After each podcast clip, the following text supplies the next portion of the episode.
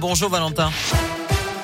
Bonjour Nicolas, bonjour à tous. À la une de l'actualité, bientôt un unique numéro d'appel d'urgence. Dès début 2022, une plateforme rassemblant tous les appels au numéro d'urgence sera expérimentée pendant deux ans pour évaluer la méthode la plus efficace. C'est une annonce faite hier après-midi par le président de la République Emmanuel Macron.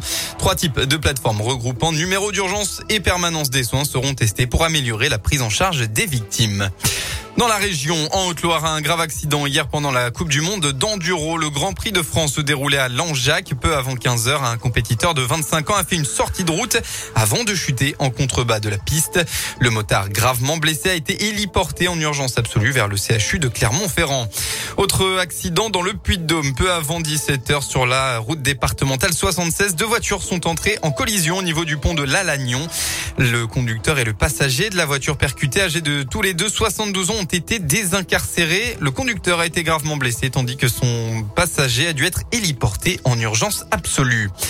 Dans la Loire, les pompiers ont dû intervenir cette nuit pour un incendie à Roanne vers minuit. Trois camions de 26 tonnes stationnés sur le parking de l'entreprise de déménagement Chambon étaient en feu.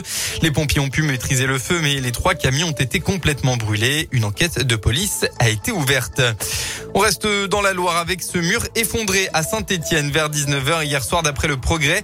Un pan du mur est tombé sur la route dans le quartier de Montaut. Le morceau d'environ 4 mètres de hauteur et sur autant de largeur s'est décroché, heureusement sans faire de victimes ou de dommages collatéraux.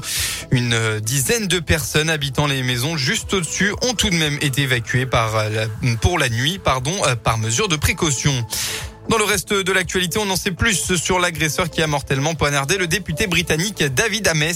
L'homme âgé de 25 ans avait été orienté vers le programme national de lutte contre la radicalisation, mais n'y avait pas été euh, assidu. Selon les médias britanniques hier, le suspect serait un ressortissant d'origine somalienne. Les sports en football. Hier soir, le Clermont Foot a trouvé la victoire et le sourire. Les Clermontois se sont imposés à domicile face aux champions de France en titre. Lille, résultat un but à zéro. Aujourd'hui, les sept derniers matchs de la dixième journée de Ligue 1, entre autres, Saint-Etienne va essayer de retrouver la victoire et le sourire. Ce sera à l'extérieur face à Strasbourg. Coup d'envoi à 17h. En rugby, enfin, victoire sur le fil pour la SM Clermont. Les Clermontois se sont imposés 22 à 20 sur la pelouse de Montpellier. En revanche, grosse inquiétude pour Sébastien Bézi, le demi-mêlée, s'est blessé au genou droit pendant la rencontre. La météo en ce dimanche, attention, il y a toujours cette brume matinale bien présente actuellement en Auvergne-Rhône-Alpes, mais pas d'inquiétude, elle devrait vite se dégager pour laisser place à un très beau temps ensoleillé dans la région. Quelques nuages seront tout de même présents dans l'Ain. Côté température, peu d'évolution par rapport à hier. Vous aurez au maximum de la journée entre 14 et 18 degrés, 15 à Bourg, 16 à saint 17 au Puy et 18 à Clermont.